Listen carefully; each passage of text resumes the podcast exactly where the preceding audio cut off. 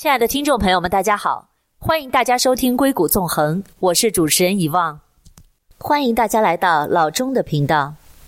最近美国股市大涨，那今天的《硅谷纵横》想跟大家分享一篇关于美股大涨是因为美联储两点三万亿美元被拿去炒股票了吗？这篇文章来自知乎专栏高难宝说财经。不少人认为，疫情期间美联储推出两点三万亿美元经济刺激计划，美股上涨是因为美联储发的钞票被美国人拿去炒股票了，是真的是这样吗？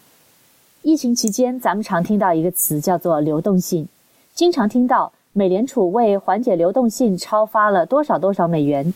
疫情期间的流动性到底是什么意思？干什么非要印这么多钞票来解决流动性的问题呢？那么接下来我们就先讲解几个比较根本性的问题。第一，债的故事。A 企业欠了 B 企业贷款一亿元，六月十五号到期。如果企业正常运营，还掉这一亿元没有问题。疫情来了，生产销售陷入还不。如果不还，A 企业违约。B 企业呢是在公开市场发行债券融资的，一共发了两个亿，到期日是六月十八号。如果 B 企业能够拿到 A 企业归还的一亿元贷款，再加上自己正常经营可以获得的一亿元收入，是能够归还两亿元债券的。疫情一来，不仅 A 企业的一亿元贷款拿不到，自己停止营业，一亿元收入也没有了。如果还不上债券，B 企业违约。如果没有额外的资金注入，A 企业违约，B 企业违约，市场将会崩溃。此时，一位大老板站出来说：“对 A 企业说，你欠 B 企业的一亿元，我暂时先给你垫上，以后你有钱了再还给我。”这位大老板呢，又对 B 企业说：“你还债券不是缺一个亿吗？我先替你垫上，你以后有钱了再还给我。”如此一来，A 企业、B 企业都没有违约，市场就能够正常的运转下去。这位背后的大老板就是美联储，他现在的负责人是杰罗姆·鲍威尔。那鲍威尔其实他是个高级打工仔，借不借钱，借多少钱，借给谁，不借给谁，老鲍只有做预算的能力，审批权在国会。那鲍威尔贴这个垫那个，用行话说就是企把企业的债务买下来，他的钱从哪里来呢？只好开动印钞机印美元，这就是疫情期间的美元超发。又贴又垫买下企业债务，就是在缓解市场的流动性问题。那有的人就说了，B 企业拿了钱不会去炒股票吗？不会，因为他的两万亿债券六月十八号到期，他必须要还，他没有多余的钱拿去炒股票。以后生产经营正常了，B 企业是要把美联储垫付的那一亿元还给鲍威尔的，也不可能拿去炒股票。还有一种情况。就是尽管鲍威尔很忙，B 企业最终没有熬过去，没有办法熬过这一轮最困难的经济危机，那么鲍威尔就只好认栽，把 B 企业这张欠条作为坏账从资产负债表上抹去。人都走了，还到哪里去要债呢？这种情况，钱同样没有办法拿去炒股票。以上讲的是美联储印钞票在市场购买各类债的故事。那第二个呢，是发工资的故事。企业经营除了要还债，还要给员工发工资，缴这个金，缴那个金。就算缴金的事情可以暂时放一放，工资不能不发。美国普通老百姓手上存款不多，企业不开张不发工资，员工就没有办法过生活。企业没有现金流水，工资发不出怎么办？这时候鲍老板又出面了，规定只要企业不解聘员工，并且按一定的条件开公司，工资这部分钱美联储给。这样呢，就避免了进一步的恶化失业。现在的失业率已经够高了，这部分钱也是要美联储印出来的。这部分可能拿去炒股票吗？不可能。员工在那嗷嗷待哺，哪个企业敢拿了这笔钱不发工资，拿去炒股票呢？那第二个部分呢，我们来讲一讲流动性之居民。美国普通老百姓没有存钱的习惯，有多少花多少，没有借钱也要提前消费。除了日常家里的吃吃喝喝，还有房贷、车贷、信用卡要还。疫情来了，还贷的事情暂时推迟到七月份。如果到时候还不行，就有可能推迟到年底。这次救济，成人每人发一千两百美金，儿童每人发五百美金，以三口之家计两千九百美金，不是每个月都有的，就一次。家里各项支出都需要钱，这两千九百美金的流动性能顶多长时间呢？这部分钱可能拿出去炒股票吗？不会，因为我们从来都没有听说过饿死也要炒股的故事。第三，关于流动性之政府，疫情一来，特朗普的额外支出也不少，公共医疗开支、买呼吸机、买口罩、买其他医疗设备，还要发放救济款，给大企业补贴，给中小企业补贴。这些钱从哪儿来呢？发行国债。那么发行国债谁来买呢？各类金融机构都会买一部分，外国央行也会买一部分，还不够怎么办呢？让美联储买。美联储哪来的钱呢？印钱呢？美联储印了钱买国债，国债这笔钱就到了特朗普的手上。特朗普敢拿这笔钱去炒股票吗？就算他敢，还有个老太太洛佩西在盯着他呢。老太太管得很细。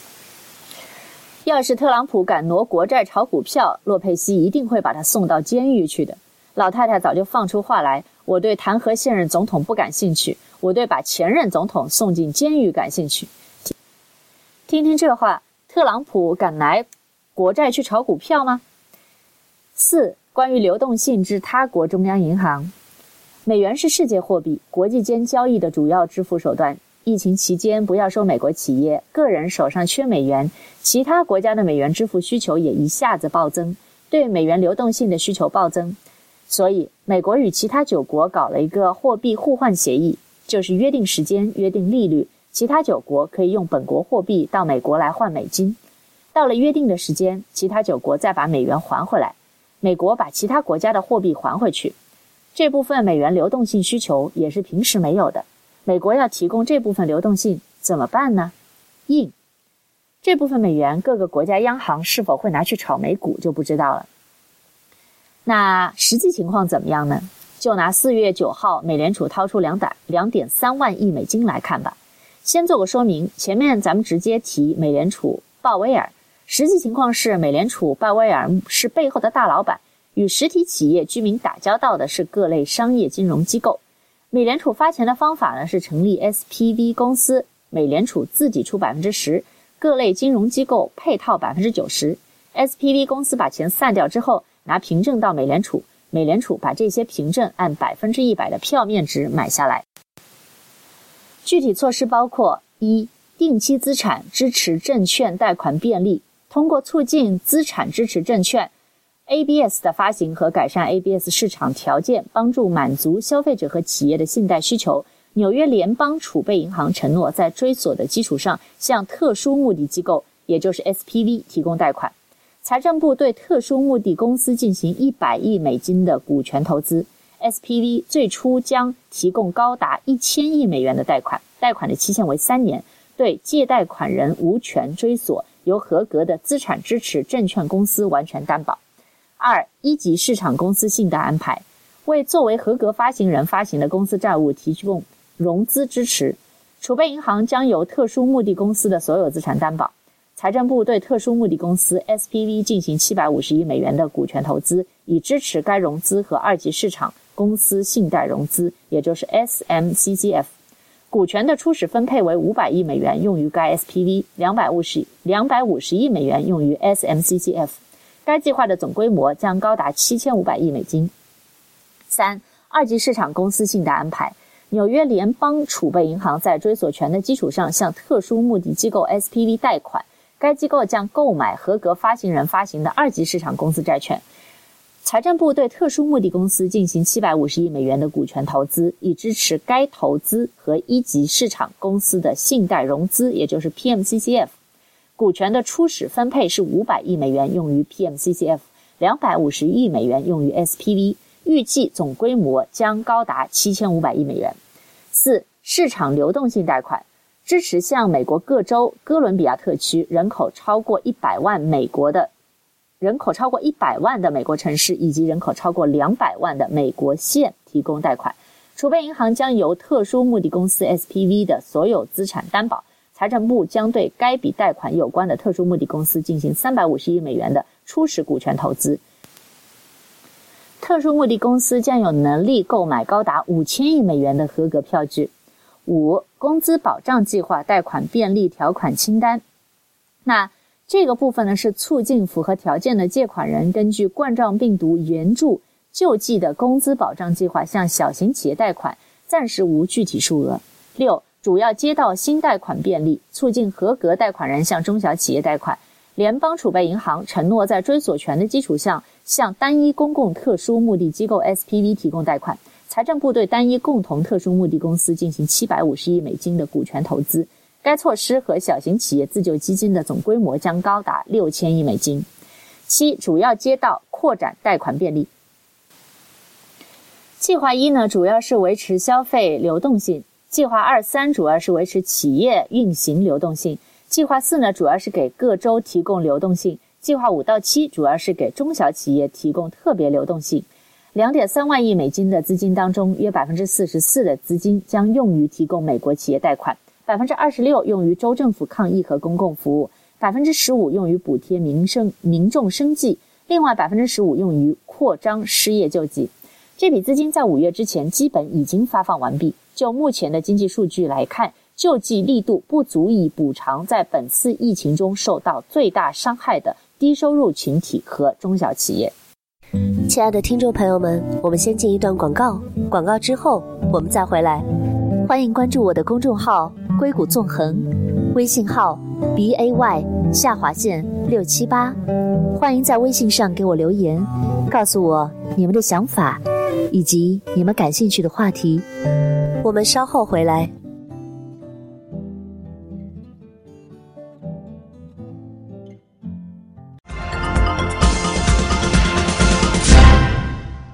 欢迎回到硅谷纵横，我是主持人遗忘董。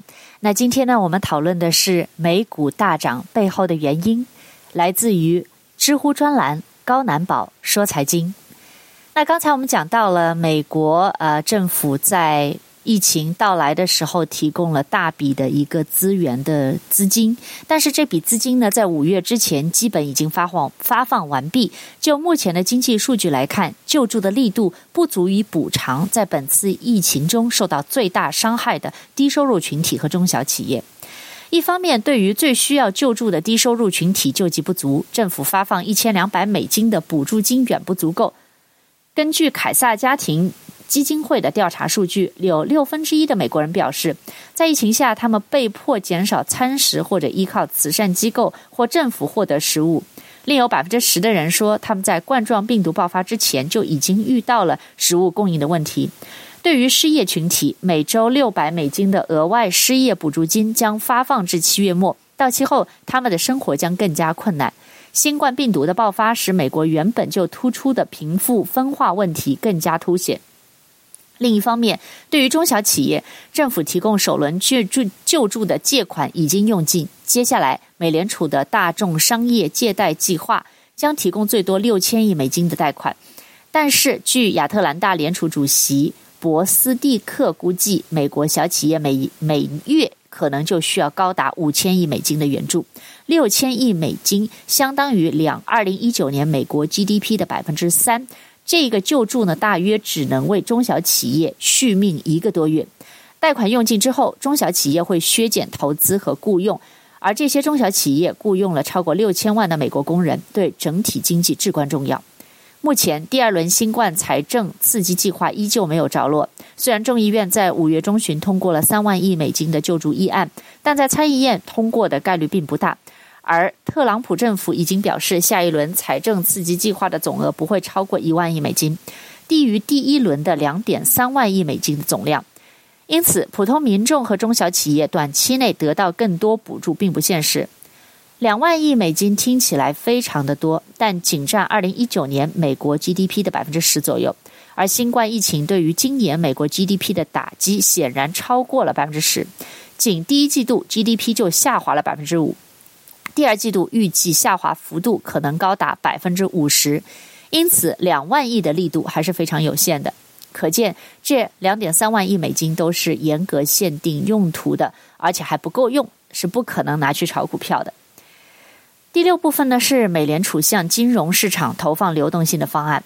看了上面这些，有些朋友就是觉得一脑门子的黑线。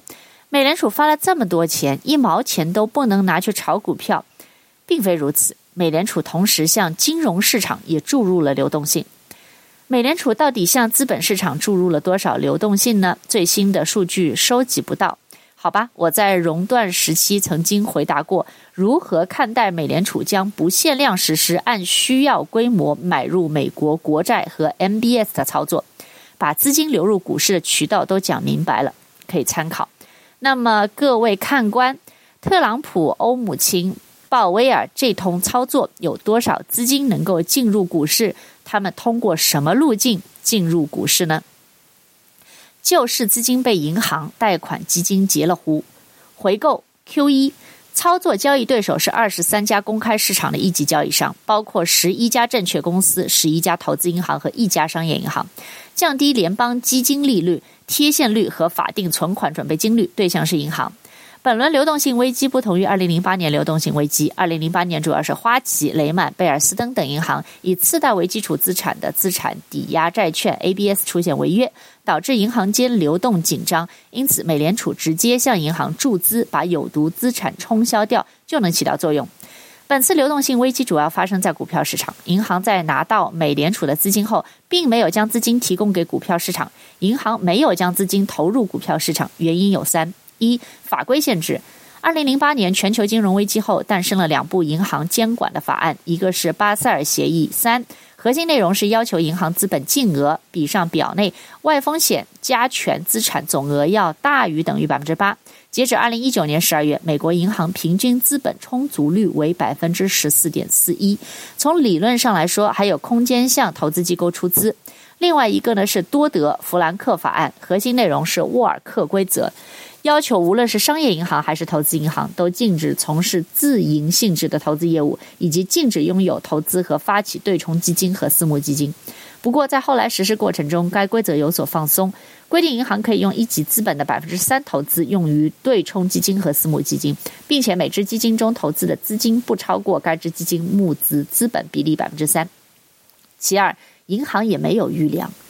美联储的本意呢，是通过向市场投放庞大的流动性，令金融市场恢复以往的资金拆借与机构融资功能，缓解资金拆借市场美元头寸紧张产生的美股抛售潮。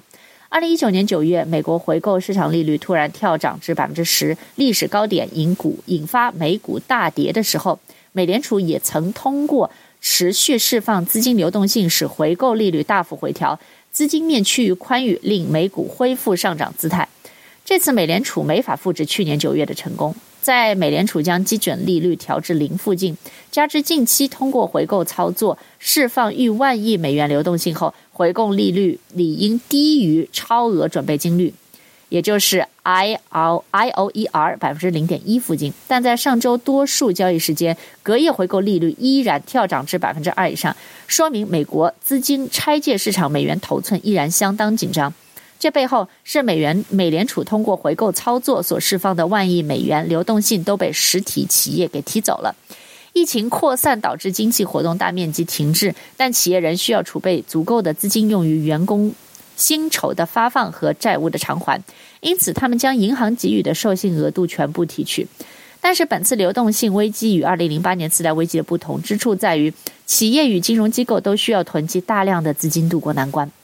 其三，银行和经纪商不敢把资金拆借给股票市场，美股依然大幅下跌，银行与经纪商纷纷收紧美元头寸拆借门槛，导致资金拆借市场美元头寸紧张状况持续升级。那美股牛市期间呢，经纪商给予对冲基金四倍杠杆，如今被压缩至两点五倍，且经纪商还要求对冲基金需先存入大笔保证金或高额流动性抵押物，以应对美股继续大跌百分之十五可能造成的损失。十八日美股大跌，再度熔发触发熔断，不少经纪商将资金拆借成本提高八十个基准点，对冲基金嫌利息太高。宁愿继续抛售黄金、美债与美股头寸获得资金，尽可能填补交易保证资金的空缺。整个金融市场正形成恶性循环。由于众多对冲基金和私募基金都缺美元头寸填补保证金空缺，美元指数被他们视为衡量资金紧缺度的风向标。美元指数持续上涨，华尔街投资机构纷纷追加美股、原油、铜、黄金的减持量，引发金融市场更大恐慌性抛售。三月十九日当天，随着美元指数一举上涨突破近年新高的一百零一点七 WTI 原油期货与伦敦期铜分别大跌百分之二十四点四与百分之八。其次，除了银行，货币市场基金也不愿意把资金拆借到股票市场。iMoneyNet 最新数据显示，截止三月十七日当周，美国货币市场资金流入一千三百八十六点七亿美金，至三点八四八万亿美金，截止二零零九年一月十三日当周的三点八四九万亿美元的记录。创下一九九八年以来最大的单周涨幅，投资机构正集中向高安全性的货币基金避险，同时多数货币基金担心客户赎回压力与资金拆借风险，不愿意向资本拆借市场提供美元头寸。越来越多货币基金担心，随着美股与大宗商品涨幅持续扩大，很多机构 LP 会选择现金为王，赎回份额套现。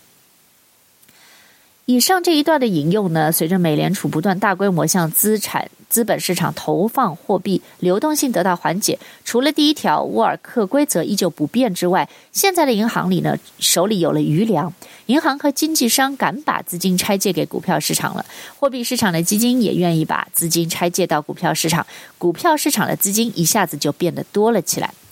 资金到底一下子多出来的多少呢？要具体看银行、经纪商和货币市场基金。到底拆给对冲基金、私募基金和 ETF 多少？这个暂时查不到数据，查不到数据可以反向推理。美联储发行的货币主要部分不是进入实体经济，而是进入了死资本市场。两点三万亿美元用于拯救企业、居民和政府。那么疫情以来总共发了多少货币呢？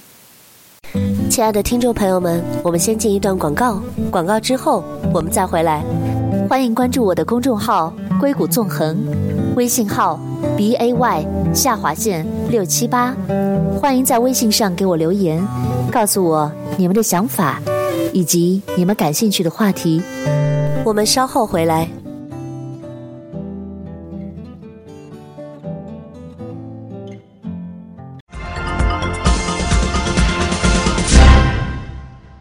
回到硅谷纵横，我是主持人一望董。那今天呢，我们讨论的话题是关于美股大涨背后的原因是什么？是因为美联储两点三万亿美金都被拿去炒股票了吗？那此篇文章呢，是来自知乎专栏高难宝说财经。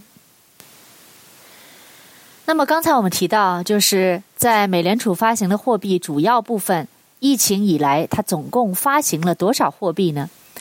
根据美联储公布最新数据显示，截止六月三日，联储资产已暴增至七点二一万亿美金，比去年三月的四万亿美元，短短的三个月时间增加了三点四一万亿美金。三点四一万亿扣除两点三万亿，那就是一点一一万亿，就是注入金融市场的资金。这些资金并非全部进入股票市场，可能留在银行、经纪商和货币基金那儿。因此，我们可以说，进入股票市场的资金不超过一点一一万亿美元。这个推理只是最粗糙的推理，没有办法准确说出多少资金进入股市，这只是一个大数。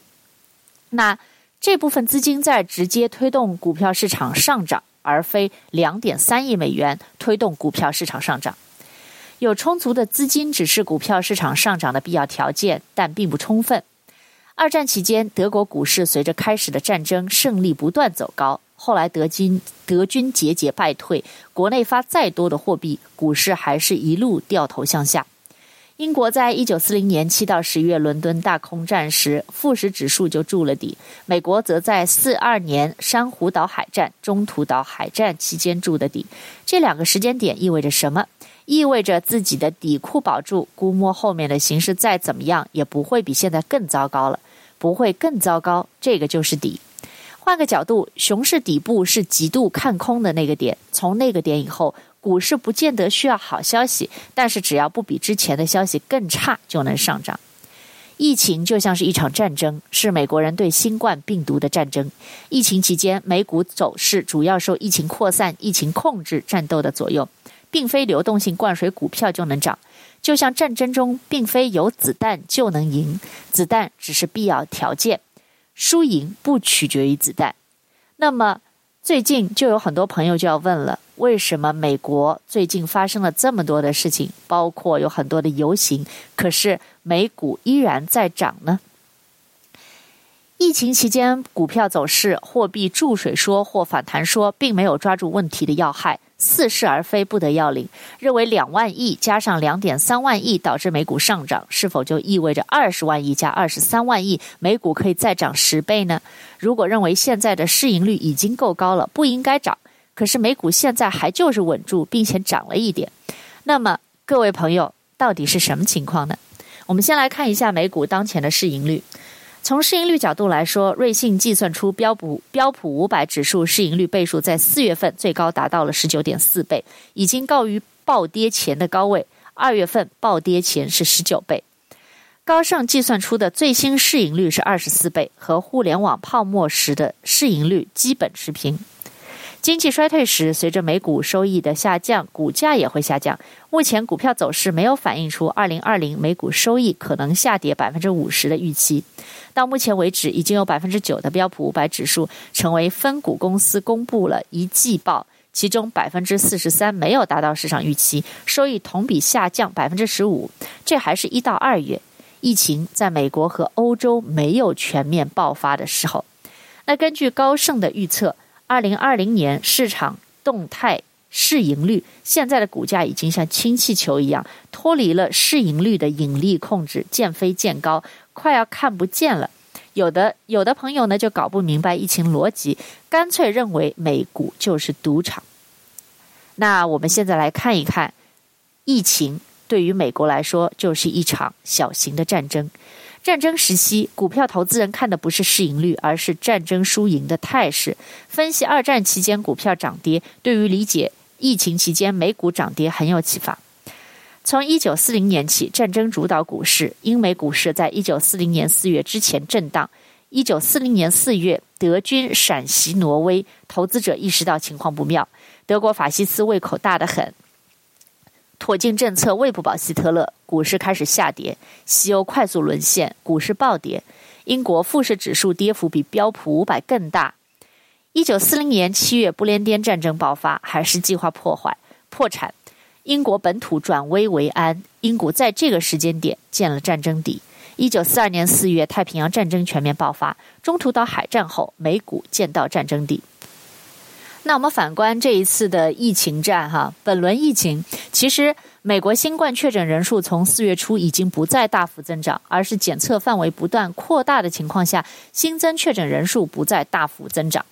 但社会舆论呢，正在一面倒的批评嘲笑特朗普，并没有充分重视疫情在很大程度上得到控制这个事实。所以，从四月初开始，新增的确诊人数已经只是在震荡，而不是在上升。疫情一阵一定程度得到控制，新增确诊人数不再持续上涨。同时呢，部分州开始陆续复工。投资人认为看到胜利的曙光，就赶去推高股价，而不是等到疫情完全控制之初之后再去投机。就像巴菲特说的：“当你听到知更鸟的叫声时，春天已经快过去了。”老巴说的很对，但这次。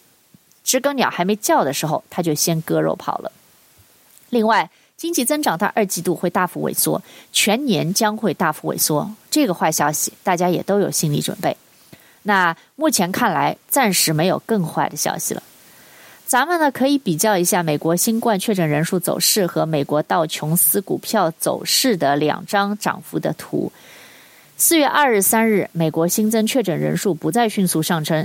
道指三月那几天涨是政策刺激，触底反弹，从四月初开始基本稳住，逐步上行。四月初的这个时间点，那是不是有点像一九四二年五月珊瑚岛海战和六月中途岛海战的那个时间点呢？经过不能算完全打赢，但是也阻止了日本人侵占澳洲的企图。而现在则是新增确诊人数没有明显减少。但是也不再上升，阻止了疫情继续扩散的势头。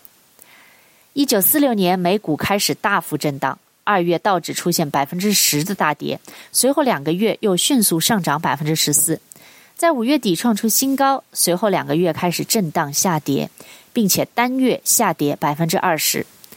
此后，美股陷入战后低迷。横盘震荡三年，股市与债市都陷入了萧条。